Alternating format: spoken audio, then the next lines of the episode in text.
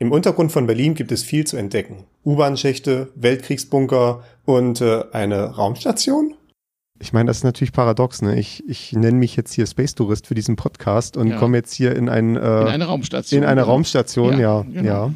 ja. Das hätte ich irgendwie, hätte ich irgendwie mit rechnen können. Ja. Auf dieser Raumstation hat Ayuvo mich herumgeführt.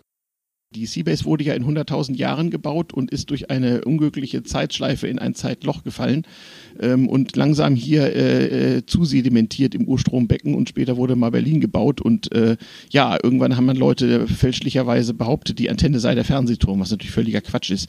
Und 1996 ist einer der Gründungsmitglieder ähm, am Alex über ein äh, Stück Metall gestolpert und ähm, dieses Stück Metall hatte ein völlig unbekanntes Atomgewicht und so kam es dann zu den Ausgrabungsarbeiten. Auf meiner Postkarte würde man also auch irgendwelche Schächte im Untergrund vermuten, doch tatsächlich sieht man den Berliner Fernsehturm. Was hat das denn mit der Seabase zu tun? Und wir rekonstruieren ja auch immer noch äh, äh große Teile der Raumstation, deren Antenne ja erst vor knapp 50 Jahren durch sowjetische Wissenschaftler auf dem Alexanderplatz enttarnt wurde. Und erst seit 1996 sind wir dabei, in mühsamster Kleinarbeit Teile dieser riesigen Ringstruktur überhaupt freizulegen. Aber wenn ich auf Aufnahmen gucke von Berlin vor den 60er Jahren, da ist doch gar keine Antenne zu sehen. Nein, da war sie ja noch getarnt. Ach so. Ach so, das war so ein... haben nur die Tarneinrichtung abgeschaltet. Ah. Ja, ja, das ja. stimmt. Das, wie hätte die Mangelwirtschaft der DDR auch so einen großen Turm bauen sollen? Ne? Ja, genau. Ja, das ergibt natürlich Sinn. Ja, natürlich. Wie, wie, wie alles hier.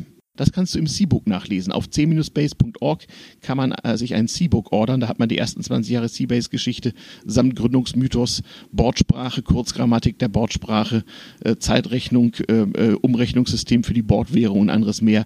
Soweit erklärt, dass man als Alien einige Tage an Bord überleben kann. Laut dem C-Book hat die Raumstation einen beachtlichen Durchmesser von etwa 1,6 Kilometern. Aber die bis jetzt rekonstruierten Teile konzentrieren sich auf ein Gelände unweit der Janowitzbrücke. Die Seabase zeigt, wie vielfältig Hackerspaces ausfallen. Also ich würde sagen, auf jeden Fall ist äh, das eine wunderbare Fügung, dass sich das so ergeben hat, dass ich heute in der zweiten Folge vom Space Tourist in der Seabase bin, denn das ist ein super Kontrastprogramm zum Eigenbaukombinat in Halle, wo wir jetzt letztes Mal waren.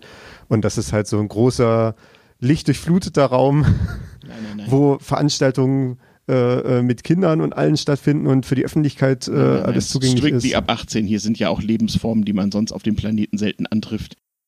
Durch ihre Nähe zum Berliner Regierungsviertel ist die Seabase auch politisch relevant. Unter anderem wurde hier 2006 die Piratenpartei Deutschland gegründet. Und einmal im Monat veranstaltet der Verein Digitale Gesellschaft den netzpolitischen Abend. Es gibt tatsächlich Dinge, die Einfluss auf den Realraum haben. Wir haben etwas über 400 Member, äh, darunter sogar ein FDP-Bundestagsabgeordneter. So unfassbar tolerant sind wir hier. Also man kann hier wirklich alles äh, haben. Die Seabase hat zwar einen reichhaltigen Binnenjargon und diverse nur für Mitglieder zugängliche Bereiche, trotzdem herrscht gerade an sonnigen Tagen reger Publikumsverkehr. Also draußen habe ich so ja. äh, Biertischgarnituren gesehen, dachte erstmal, ich habe hier einfach irgendwie so ein Hinterhofcafé gefunden. Ja, das denken manchmal Touristen, die werden dann aber schnell eines Besseren belehrt. Hast auch gesagt, äh, hier kommen auch manchmal irgendwie japanische Reisegruppen rein. Ja, die haben da in irgendeinem japanischen haben. Fancy Nancy Berlin Reiseführer gesehen, fiese Hacker und so stehen dann plötzlich in der Main Hall.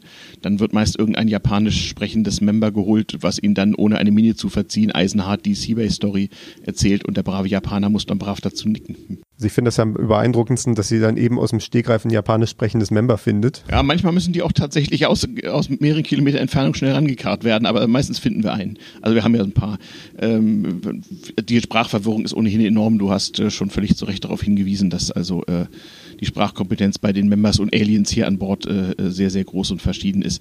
Also so gängige Sprachen wie Japanisch oder so kriegen wir relativ leicht ran die Aliens finanzieren auch die Raumstation erheblich dadurch, dass sie äh, eben konsumieren an unserer Bar. Dort gibt es äh, Getränke und auch äh, Feststoffe äh, diverser Art für alle möglichen Arten von Lebensformen.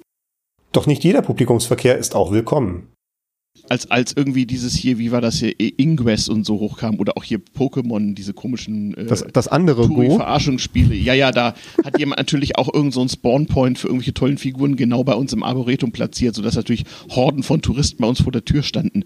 Sodass wir erstmal das Arboretum, die, die Zugangstüren, die Schotten dicht machen mussten und das WLAN außen abschalten. Also ich weiß ja nicht, was du dich hier beschwerst. Guck mal, bei McDonalds haben sie irgendwie extra dafür bezahlt, dass sie Spawnpunkt wurden. Ja, und wir kriegen sowas geschenkt. Ja, ne? Weil wir und, sind ja die Guten. Und dann seid ihr undankbares Pack. Was heißt ja undankbar? Wir, wir wir schon Dankbarkeit. Wir kommen aus der Zukunft und rekonstruieren diese.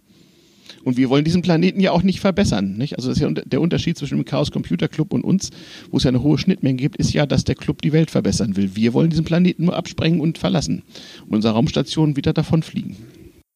Wer die Raumstation vorher selber nochmal besichtigen möchte, kann dies im Prinzip täglich tun, vorzugsweise Donnerstag und natürlich vorzugsweise am Abend, denn denn es ist ja Hacker Morgengrauen, also da wirst du noch ein paar Stunden warten müssen. Genau, Hacker Morgengrauen für die äh, Leute, die es zeitsouverän dann natürlich hier nachhören, ist 20.47 Uhr gerade. Ja gut, bürgerlicher Zeitrechnung, wir haben natürlich Bordzeit. Apropos Zeitrechnung, es ist auch wieder Zeit für das Space Lexikon. Viele Hackerspaces sind nicht nur Werk- und Arbeitsstätten, sondern auch Medienhäuser. Noch vor wenigen Jahren war hochwertige Audiotechnik für den Normalbürger fast unerschwinglich. Doch heutzutage kann man schon mit ein paar günstigen Headsets und einem handelsüblichen PC professionelle Ergebnisse erzielen. Der beste Beweis dafür ist dieser Podcast, den ihr gerade hört, denn ich bin als One-Man-Show unterwegs.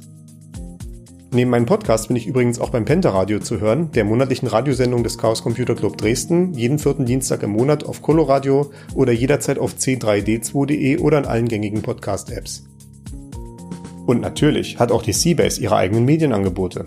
Ich verweise auf meinen Podcast und auf den Stationsfunk des Seabase und auf das Hyperbandrauschen, die Radiosendung von Bord der äh, Seabase, die übrigens zeitsouverän nachzuhören ist unter hybre.de. Was war das letzte? Hybere.de, hybr.de, kurz für Hyperbandrauschen. Radio vom Kommunikationspult der Seabase.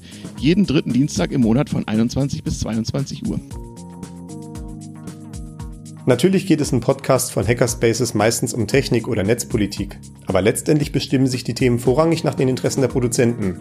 Zwar entstehen solche Podcasts nur in der Freizeit und damit mit viel weniger Budget als bei einem Vollprogrammradio, aber gerade dadurch sind die Macher frei von den wirtschaftlichen Zwängen der privaten oder auch öffentlich-rechtlichen Medien.